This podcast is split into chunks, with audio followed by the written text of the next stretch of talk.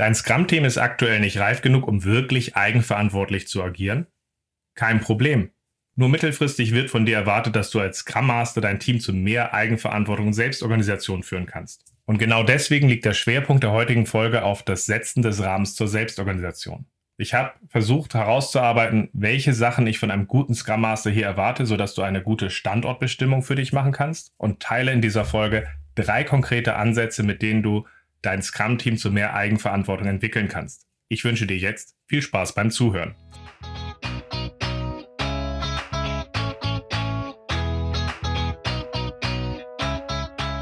Scrum ist einfach zu verstehen. Die Krux liegt in der Anwendung für deine Zwecke in deinem Kontext. Der Podcast Scrum Meistern gibt dir dazu Tipps und Anregungen. Was zeichnet einen wirklich guten Scrum Master aus? Welche Kompetenzen hat er und wie kann ich daran arbeiten, diese zu erreichen? Ich finde diese Frage alles andere als leicht und deswegen habe ich mich in der letzten Folge ja schon mit dem Methodenkoffer eines guten Scrum Masters beschäftigt und möchte mich in dieser Folge dem Thema widmen, dass ein guter Scrum Master in der Lage ist, den Rahmen zur Selbstorganisation zu setzen. Das Thema war vorher in unserer Scrum Meistern Community Thema der Woche und der Austausch hier in der Community hat mir wieder ungemein geholfen, das heutige Thema zu konsolidieren, neue Perspektiven zu gewinnen und dadurch eine Klarheit in das Thema zu kriegen, die ich heute hier gerne mit euch teilen möchte. Danke auch auf diesem Wege nochmal an alle, die sich an dem Austausch in der Community beteiligt haben. Wenn du noch nicht Teil unserer Community bist, würde ich mich freuen, wenn du dich über den Link in den Show Notes in der Community anmeldest. Wir haben weitere spannendere Diskussionsthemen geplant und ich glaube einfach, zusammen im Austausch lernen wir einfach mehr und ich würde mich wirklich freuen, wenn du mit dabei bist. Das heutige Thema, den Rahmen zur Selbstorganisation zu setzen, ist mir wichtig, weil mir viel zu oft agile Teams wegen mangelnder Reife abgeschrieben werden. Dabei sind wir doch als Scrum Master, agiler Coach oder moderne Führungskraft dafür verantwortlich, einen förderlichen Rahmen zur Selbstorganisation zu etablieren und unsere Umgebung zu mehr Eigenverantwortung zu entwickeln. Aus dieser Perspektive heraus frage ich mich dann halt auch immer, wie ich auf eine solche Aussage schauen sollte, dass jemand sagt, also mein Team hat die mangelnde Reife. Weil letztlich ist das ja ein klarer Indikator dafür, dass da vielleicht jemand seinen Job nicht so ganz verstanden hat, beziehungsweise einfach ratlos resigniert hat, wie er seine Umgebung dorthin entwickeln soll, weil er momentan einfach nicht sieht, wie das gehen sollte und deswegen zu dieser Aussage kommt. Egal wie, genau deswegen halte ich das Ganze für ein sehr spannendes Thema und möchte das heute mit euch hier benennen und aufarbeiten.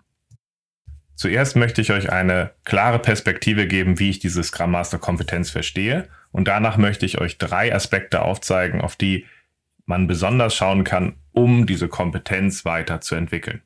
Also, zuerst mal mein Verständnis. Und das möchte ich euch vor allem deswegen geben, weil ich glaube, wir brauchen eine gewisse Klarheit, in der wir benennen, was eine Kompetenz ist, so dass wir für uns selber auch dort drauf gucken können, okay, wenn das wirklich einen guten Scrum Master auszeichnet, was habe ich denn davon, was habe ich davon nicht und wo sollte ich aus dieser Klarheit als nächstes ansetzen, um ein noch besserer Scrum Master zu werden.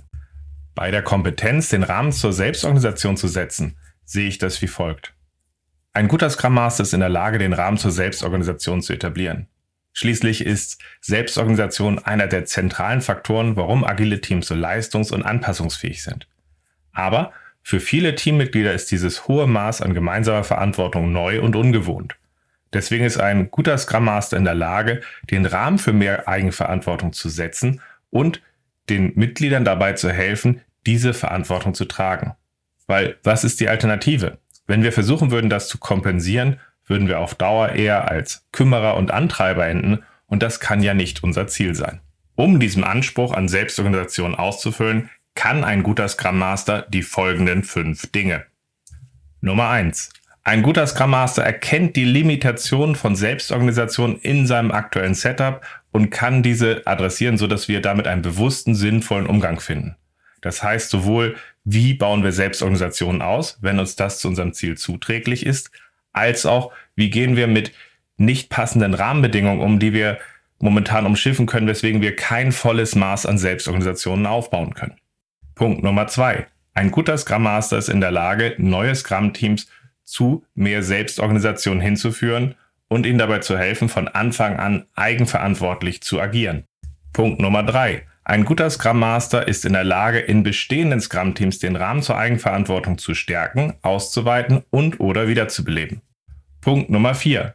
Ein guter Scrum Master untergräbt durch sein Handeln nicht die Eigenverantwortung des Scrum-Teams, sondern bewahrt und fördert sie. Punkt Nummer 5. Ein guter Scrum Master weitet Selbstorganisation da, wo es Sinn macht, auch über die Grenzen seines Teams hinaus aus. Beispielsweise zur Abstimmung zwischen mehreren Scrum-Teams. Das sind die fünf Punkte, die ich sehe, die sehr konkret machen, worum es bei dieser Kompetenz geht. Und ich hoffe, sie geben dir einen konkreten Anhalt dafür, wo du stehst, wo dir was fehlt und woran du als nächstes arbeiten möchtest, um ein noch besserer Scrum Master zu werden. Natürlich findest du sie auch wieder in dem Artikel zu dieser Folge, so dass du sie dir auch nochmal ganz in Ruhe angucken kannst und für dich dann einfach als Orientierungspunkt für deine weitere Entwicklung nutzen kannst.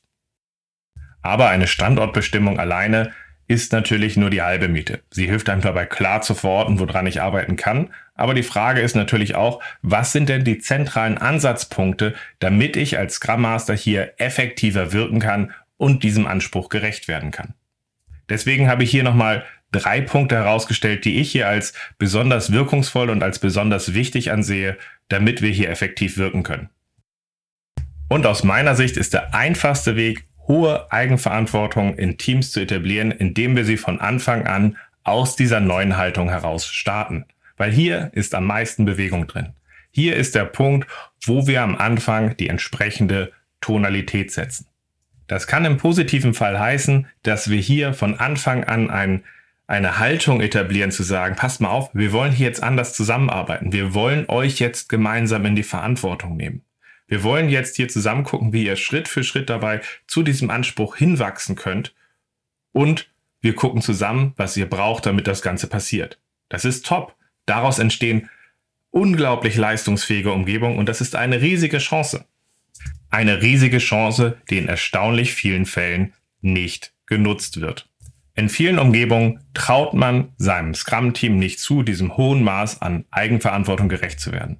Und viele Scrum Master agieren hier eher so, dass sie die Zügel anziehen und sagen, passt mal auf, das ist ungewohnt, ich führe euch jetzt erstmal an diesen Rahmen ran. Das heißt konkret, ich gebe die Regeln enger vor, ihr könnt euch jetzt erstmal daran gewöhnen, wie wir in diesen Mechaniken arbeiten. Und wenn ihr ausreichend gelernt habt, übers Stöckchen zu springen an der Stelle, dann machen wir das Käfigtürchen auf und dann könnt ihr Schritt für Schritt, wenn ich es für richtig halte, an der Stelle ein höheres Maß an Eigenverantwortung tragen. Das setzt dann aber natürlich einen anderen Ton. Und es setzt einen Ton dessen, dass am Ende man im Grunde das, was man vorher gemacht, erstmal weiterführt, bis man sieht, dass das Team mehr Verantwortung übernehmen kann. Dann sind sie aber schon in diesem neuen Trott drin, also der letztlich der alte Trott ist. Und da dann rauszukommen, ist verdammt schwer.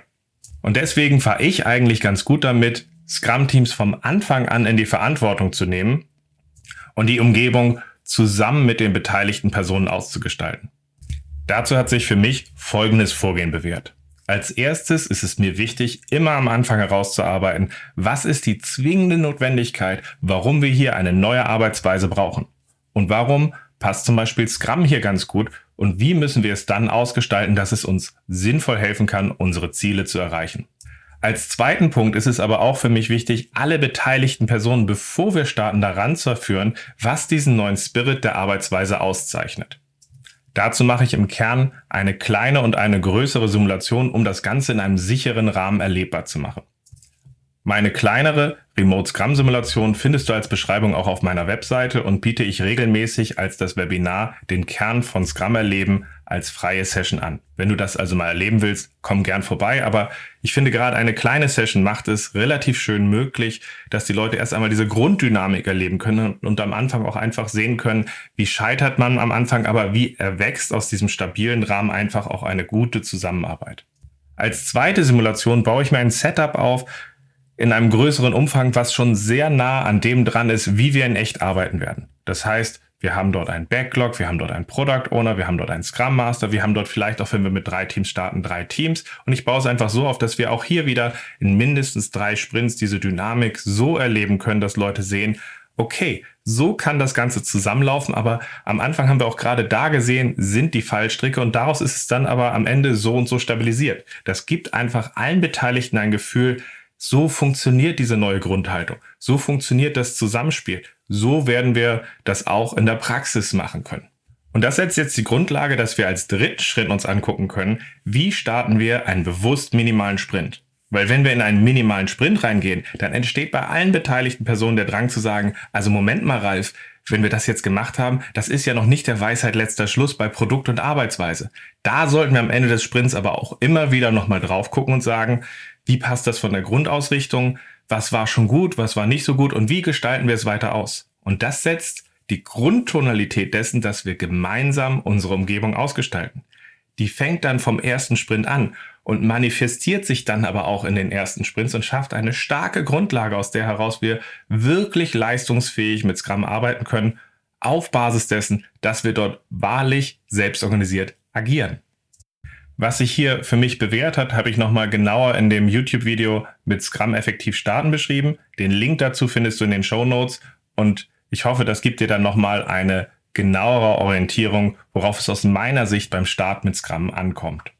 Als zweiten Ansatz finde ich es als wichtig, dass man sich hinterfragt, haben wir den Rahmen für effektive Teamarbeit? Mit dem Tuckman-Modell Forming, Storming, Norming, Performing oder mit den Five Dysfunctions of a Team hat man häufig einen sehr starken Fokus darauf, wie würde ein Team sich unter geeigneten Rahmenbedingungen zur Hochperformance hin entwickeln. Auch ein wichtiges Thema, aber nicht der Fokus von der heutigen Folge. Deswegen nochmal der kurze Hinweis, wenn du dazu mehr wissen willst, lies dir mal den umfassenden Artikel als Scrum Master Teams entwickeln durch. Dort habe ich mithilfe der Community die Five Dysfunctions of a Team auf Scrum übertragen und in so grob 28 Seiten viele Tipps zusammengetragen an der Stelle, die du konkret in diesen verschiedenen Teamzuständen nutzen kannst. Finde ich sehr hilfreich. Ähm, guck dir das einfach mal an. Aber ich möchte hier jetzt auch ganz klar sagen, wir brauchen die richtigen Rahmenbedingungen, damit eine gute Teamdynamik entstehen kann. Ansonsten kommen wir nicht zu dieser Reise. Dazu gibt am besten aus meiner Sicht das Team Effectiveness Modell von Richard Hackman eine Orientierung, worauf es hier ankommt. Im Wesentlichen hat er in seiner Arbeit fünf Enabler benannt, die einem dabei helfen, dass wirklich effektive Teamarbeit entsteht. Und dazu kann ich dir nur raten, geh diese Punkte mal in deiner Umgebung durch und frag dich, haben wir das eigentlich? Weil wenn ihr das nicht habt, dann solltet ihr euch auch nicht wundern, dass es eben halt auch kein effektives Teamplay gibt. Und vielen Teams fehlt hier die Voraussetzung und als gutes Scrum Master setzen wir halt genau auch an diesen Punkten an und helfen dabei, dass die Voraussetzungen für effektive Teamarbeit, für ein hohes Maß an Selbstorganisation entstehen. Gehen wir also mal die fünf Punkte durch. Als ersten Enabler benennt er ein echtes Team. Ein echtes Team ist halt auch ein stabiles Team, was ganz klar auch weiß, was seine gemeinsame Aufgabe hat und genügend Zeit hat, sich in seiner Stabilität auch um diese Aufgabe zusammenzuraufen. Wenn du ein ständig änderndes Team hast, viel Glück, da wird nicht viel passieren. Als zweiten Enabler benennt er eine Compelling Direction. Ich habe mich ehrlich gesagt schwer getan, das mal zu übersetzen, weil Compelling Direction ist irgendwie so ein bisschen so ein herausforderndes, motivierendes Ziel, was allen Teammitgliedern klar macht. Nur wenn wir uns hier eng zusammenraufen, haben wir eine Chance hier ein größeres Ganzes zu erreichen. Also, Ärmel hochkrempeln, los geht's. Wenn das da ist, dann finden sich halt auch bessere Teams zusammen. Als dritten Enabler hat er benannt eine befähigende Arbeitsstruktur, die dem Team einen Rahmen gibt, effektiv zusammenzuarbeiten, also gemeinsam Produkt und Arbeitsweise auszugestalten. Dabei halt eben auch konkrete Anhaltspunkte zu geben. Wo können wir wie ansetzen? Wie bringen wir das Ganze sinnvoll zusammen?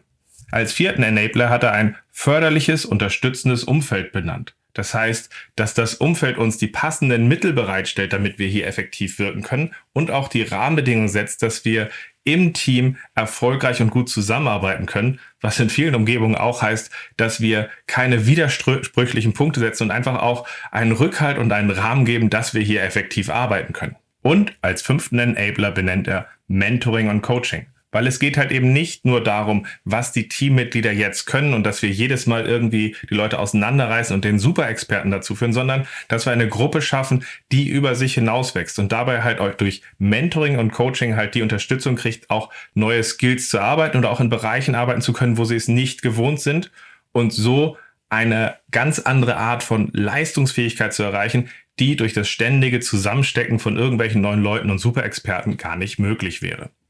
So, das sind so die fünf Punkte von Hackman, die er als sehr förderlich bzw. notwendig sieht, dass wirklich effektive Teams entstehen. Und ganz ehrlich, jedes Mal, wenn mir jemand erzählt, dass sein Team nicht reif genug ist, halte ich diese fünf Punkte auch nochmal für mich daneben und frage mich an der Stelle, welche von diesen liegen denn vor, welche von diesen sind denn nicht da? Und üblicherweise gibt es hier eklatante Mängel an der Stelle, die dazu führen, dass man sich auch nicht wundern braucht, warum dieses Team nicht reif ist. Das heißt, als guter Scrum Master kann man sich diese Punkte angucken und kann sich dann auch nochmal fragen, hm, was fehlt mir und was kann ich denn vielleicht auch dagegen tun, damit nicht doch ein besseres Teamplay, eine bessere Eigenverantwortung bei uns im Umfeld entsteht. Unter dem Gesichtspunkt lasst uns noch einmal durch die Punkte durchgucken. Ein stabiles Team. Ich bin immer wieder beeindruckt an der Stelle, dass wenn wir auf ein stabiles Team drauf gucken, wie viele Scrum-Teams eher, nennen wir es mal, eine diffuse dynamische Zugehörigkeit haben. Das heißt, sowohl Leute sind mal in einem Sprint verfügbar und mal nicht. Oder Leute sind irgendwie auch in drei oder vier Scrum-Teams und man wundert sich, dass es eine mangelnde Zugehörigkeit gibt, dass sich diese Gruppe zusammenrauft. Ich kann euch zu dem Punkt nur mitgeben, ich habe noch kein Scrum-Team gesehen, was in einer hohen Dynamik, also wo ständig die Leute umgesteckt wurden, irgendwie ein gewisses Maß an Eigenverantwortung erreicht hat. Ich sehe da immer nur Leute, die sich auf ihre Aufgaben zurückziehen und irgendwie versuchen, unter diesen Wahnsinnsumständen klarzukommen. Schauen wir aber auch nochmal auf das motivierende, herausfordernde Ziel, die Compelling Direction. Hier sehe ich zwei Aspekte, die nochmal sehr spannend sind zu betrachten. Erstens, haben wir eine zwingende Notwendigkeit, warum wir hier anders arbeiten sollen.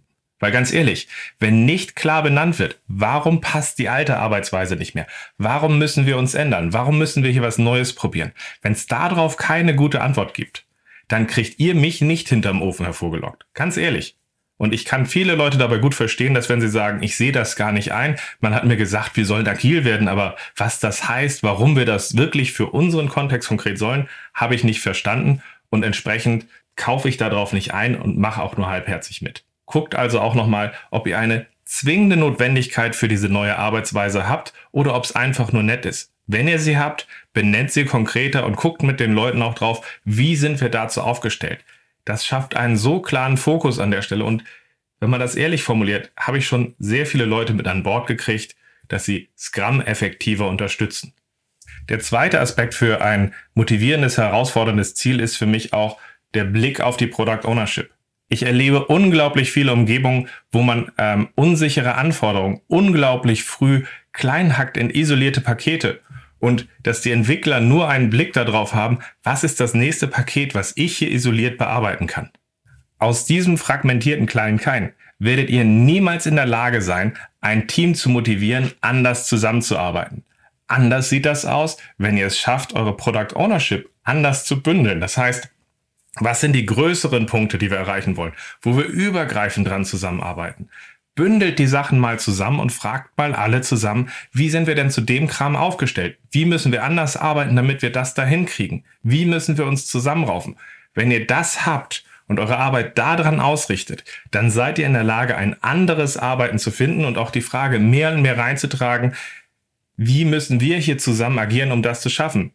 Wie muss sich hier jeder Einzelne einbringen? Und das ist doch das Maß von Eigenverantwortung, was wir hier erreichen wollen, was wir dann halt zum Beispiel auch durch den regelmäßigen Blick im Sprint Review, wo wir das Ergebnis einordnen und ins große Ganze drauf gucken, nachzusteuern. Das wollen wir doch hier erreichen. So gesehen, guckt auch bitte nochmal, habt ihr eine fragmentierte Product Ownership? Weil wenn ihr die habt, braucht ihr euch ehrlich gesagt nicht wundern, wenn jeder in seiner Ecke arbeitet, weil er sieht das große Bild ja gar nicht. Also schafft es, zeigt es ihnen und bindet sie darüber ein bei der befähigenden Struktur ist es doch so, wenn es einen Punkt gibt, den wir ganz konkret aus Scrum und dem Scrum Guide ableiten können, dann ist es, dass Scrum uns für effektive Teamarbeit eine befähigende Struktur gibt.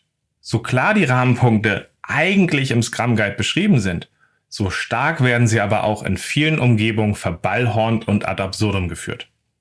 Deswegen halte ich es hier für sinnvoll, immer auch mal wieder mit seinem Scrum-Team hinzugehen und zu reflektieren, wie sieht unser Scrum aus? Wie sind wir aufgestellt? Wie nutzen wir diese Scrum-Elemente, um unsere Ziele zu erreichen? Um diese Reflexion im Team sinnvoll zu unterstützen, habe ich mal vor vielen Jahren eine Scrum-Checkliste geschaffen. Mit einer solchen Checkliste kann man relativ schnell innerhalb einer Retrospektive oder außerhalb in eine Reflexion gehen, okay, was haben wir denn von diesen Elementen? Was haben wir davon nicht? Ich habe da einfache Ampeln an die verschiedenen Eigenschaften der Scrum-Elemente gebackt und habe dann einfach immer auch geguckt, okay, wie schaut's denn aus? Wo ist es denn rot? Wo ist es grün? Und wenn es irgendwo rot ist, haben wir dort ein Problem. Wenn du mehr dazu wissen möchtest, wie man mit meiner Scrum-Checkliste in einem Team arbeiten kann, guck dir mal den Artikel an, den ich zusammen mit Klaus Kolb geschrieben habe, der heißt Der Scrum Master als Hüter des Scrum-Rahmenwerks. Nutzt diese Checkliste oder nutzt einen anderen Weg, um zu hinterfragen, wie eure Scrum-Umgebung aussieht an der Stelle und ob sie als befähigende Struktur für eure Arbeit im Scrum-Team wirkt. Wenn wir jetzt auf ein förderliches, unterstützendes Umfeld schauen, dann sollten wir uns aber auch immer bewusst machen, dass Scrum deutlich anders funktioniert als unsere Arbeitsmethoden vorher und wir dadurch dann halt auch das Problem haben, dass dies die Strukturen, die wir von unserem Umfeld gegeben bekommen, auch nochmal deutlich herausfordert, beziehungsweise diese halt auch sehr dysfunktional auf uns wirken können. Ich meine, in Scrum wollen wir ja eigentlich die Ownership schaffen und die Freiheit, dass wir aus Inkrementen lernen. Das passt jetzt nicht unbedingt zu den Plänen, die wir in einer Organisation haben und wie wir vorher auch versucht haben, Einzelpersonen zum Beispiel auszusteuern oder über Incentives zu motivieren. Deswegen ist es bei diesem Punkt auch so wichtig, sich nochmal zu hinterfragen, was wollen wir hier eigentlich übergreifend erreichen und welche Punkte von unserem Umfeld untergraben diese oder machen diese halt auch schwierig zu erreichen. Welche neuen Punkte müssen wir schaffen, damit diese neue Art des Arbeitens sinnvoll unterstützt wird? Ich habe ehrlich gesagt zu diesen Punkten keine wirklich gute Aufstellung, die euch hier eine weitere Orientierung gibt. Und ich bin am überlegen, ob ich dazu irgendwann nochmal eine eigene Folge mache und vielleicht auch ein eigenes Thema der Woche in der Scrum Meistern Community. Den letzten Punkt Coaching und Mentoring halte ich für zentral, wenn wir ein Scrum-Team wirklich auf den nächsten Level bringen wollen. Aber gleichzeitig sehe ich auch den Punkt, dass wenn wir das noch nicht optimal ausgestaltet haben, es zumindest nicht die Umgebung völlig untergräbt. Das ist bei den vier Punkten, die wir vorher hatten, aus meiner Sicht anders und kritischer. Beim Thema Mentoring und Coaching würde ich mich aber in deiner Umgebung fragen, guckt ihr momentan sehr stark darauf an der Stelle, wie wir einzelne Experten einsetzen, durch die Gegend bringen oder haben wir eine Haltung und eine Unterstützung für unsere Scrum-Teams gefunden, wo ihr sagt, was braucht ihr dafür, dass ihr unseren größeren, spannenden Aufgaben direkt und selbst gerecht werden könnt? Welche Partner als Mentoren braucht ihr an der Seite zu wachsen? Welche Unterstützung braucht ihr? Welches Sparring braucht ihr, um als Team auf den nächsten Level zu kommen. In den meisten Umgebungen ist dieser Punkt völlig blank und ein riesiges, ungenutztes Potenzial. Ein bisschen angeschnitten habe ich das Thema in der Podcast-Folge Hilfe, meine Experten werden zum Bottleneck. Aber so richtig umfassend und tiefergehend habe ich im Podcast das Thema noch nicht behandelt. Und ich halte es für ein sehr spannendes Thema, was wir uns später nochmal genauer anschauen sollten. Ich hoffe, dieser Blick auf das Team Effectiveness Modell von Hackman gibt euch hier nochmal eine sehr konkrete, klare Orientierung, wo man hingucken kann, wenn man sagt, mein Team ist nicht reif genug und wo man ansetzen kann, die Rahmenbedingungen zu schaffen, dass ein Team in dieses Maß an Selbstorganisation und Eigenverantwortung hineinwächst. Okay, soweit habe ich jetzt in der Folge darüber gesprochen. Der einfachste Weg, um eigenverantwortliche Teams zu schaffen, ist, sie von Anfang an als solche zu starten und dass wir durch den Blick auf die Rahmenbedingungen für uns klare Punkte finden können, wie wir solche Rahmenbedingungen schaffen können, damit solche selbstorganisierten Teams entstehen. Als letzten Ansatzpunkt möchte ich heute auf dich schauen, nämlich auf die Frage, untergräbt dein Verhalten die Eigenverantwortung? Ich meine, wie reagierst du auf Problem und Dysfunktion, gerade wenn es schnell gehen muss? Nimmst du dann den anderen die Last ab, auch damit es funktioniert? Die Gefahr dabei wäre nämlich, dass dein Team sich irgendwann auch an so etwas gewöhnt und sich in diesem Zustand auch ganz komfortabel eingerichtet haben kann. Sowas passiert ehrlich gesagt schneller als man denkt. Hier mein Beispiel außerhalb der Softwareentwicklung. Hier mal ein Beispiel außerhalb der Softwareentwicklung. Ich meine, bei mir war natürlich Ausnahmezustand, als vor sieben Jahren meine ersten Zwillinge geboren wurden. Ich glaube, es ist keine Überraschung und kein Geheimnis, wenn wir dabei teilweise durchaus an unserem Limit waren, gestresst waren und sicherlich auch im Sorge, alles richtig zu machen. Als dann die erste von den beiden Töchtern anfing, zu laufen und sich hochziehe, hat die andere immer ganz fürchterlich geschrien und sie hat uns damit immer wieder breit geklopft an der Stelle, okay, wenn die eine dorthin geht, dann nehmen wir sie mal an die Hand an der Stelle, ziehen sie ein bisschen hoch, helfen wir hinterherzukommen oder tragen sie hinterher. Ist ja nur fair. Was uns in der Situation aber nicht aufgefallen ist, ist, dass sie sich dieses Quengeln dann halt auch kultiviert hat. Das ist uns selber gar nicht aufgefallen. Erst als wir zu einer der Physiothermine für die Kinder gegangen sind, sprach uns die äh, Mitarbeiterin dort an und sagte, sag mal, fällt euch eigentlich nicht auf, dass ihr für die eine Tochter langsam zur Entwicklungsbremse wird? Sie waren bis vor kurzem gleich auf. Aber jetzt schießt die eine vorbei und der eine scheint sich einzurichten. Habt ihr vielleicht irgendwas geändert? Und da ist uns aufgefallen, ja, wir werden hier wirklich zu einer Entwicklungsbremse ja, wir haben versucht, das, was die eine vorausgeschossen ist, durch unser Verhalten zu kompensieren und haben mir dadurch dann halt auch die Motivation genommen, in diese Situation reinzuwachsen. Und ein ähnliches Verhalten sehe ich auch aus guter Intention bei vielen Scrum Mastern, die versuchen unter Druck den Teams entgegenzukommen, bei den Sachen wir sagen, muss ich das jetzt wirklich machen? Kann das nicht wer anders tun? Früher ging das doch auch ohne und dabei auf die Leute so zugehen, dass sie dabei im Grunde die Sachen ausfüllen, indem wir das Team reinentwickeln wollen. Und das Problem ist, wenn wir damit einmal anfangen, dann bleibt das. Hinterfrag dich also mal, agierst du da nicht vielleicht in deiner Umgebung doch mehr, als du wahrhaben willst, als Kümmerer und Antreiber? Kultivierst du hier damit nicht ein Verhalten der Nichtverantwortung, weil du sie für die anderen ausfüllst? Ich will dir mal ein paar konkrete Ansatzpunkte geben, wo du drauf gucken kannst. Beispielsweise, bereitest du die Tickets vor und nach für Sprint Planning, damit alles gut läuft?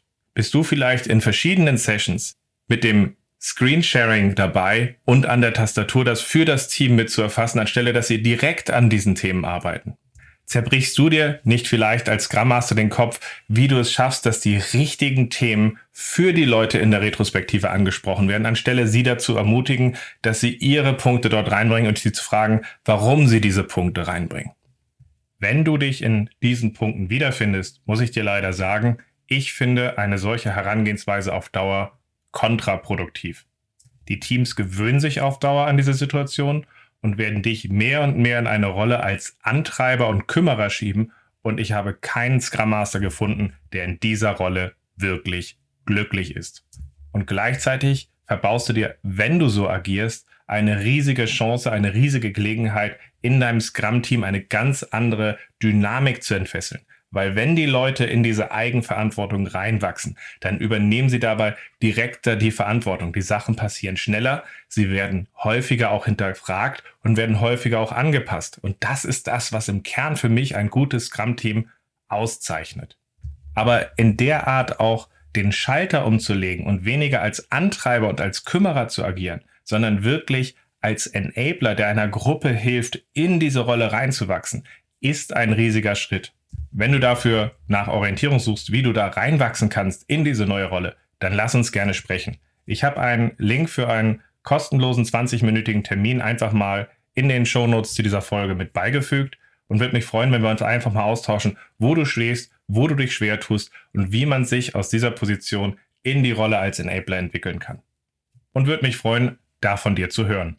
Aber ich möchte dir auch noch einen sehr konkreten letzten Denkanstoß in dieser Folge mitgeben. Das ist nämlich die Frage, wie bringst du dich aktuell in eure Retro ein? Viele Scrum Master erstellen hier nämlich das Format für die Retrospektive mit einem gewissen Sendungsbewusstsein, damit ihre Schützlinge letztlich einfach auch mal die richtigen Punkte endlich sehen und die richtigen Themen ansprechen. Wenn sie dann auch noch dazu so agieren, dass wenn sie sich mit einer Perspektive in der Retro äußern, dann eher in so einer Art Gutsherrenart, in einer überhöhenden Art zu dem, ja, das habt ihr da und da an der Stelle gut gemacht und ich finde, da solltet ihr nochmal ran. Man entkoppelt sich quasi ein Stück weit von dem, dass man eigentlich Teil des Scrum-Teams ist. Ja, ich weiß, viele Scrum Master agieren so. Aber irgendwie kann mir keiner erklären, was denn der Unterschied ist zu dem, wie wir früher gearbeitet haben mit klassischen Managern und Vorarbeitern. Die haben sich doch auch so über uns erhöht. Es ist doch nichts weiter als das Fortsetzen des Alten mit neuen schicken Begriffen. Was ich dabei aber wirklich am besten finde, ist, viele Scrum Master, die so agieren, berufen sich darauf, dass sie am Anfang versuchen, Scrum sehr strikt und sehr strikt nach den Regeln zu leben. Wenn man jetzt aber sich den Scrum Guide anguckt, dann steht in der Richtung nichts drin. Da steht dann nämlich nur etwas drin davon, dass der Scrum Master dafür sorgt, dass die Scrum Events stattfinden und dass sie ihren Zweck erfüllen. Und bei der Retrospektive steht drin, dass das Scrum-Team sich hier in die Retrospektive einbringt, die Themen aufarbeitet und weiterguckt.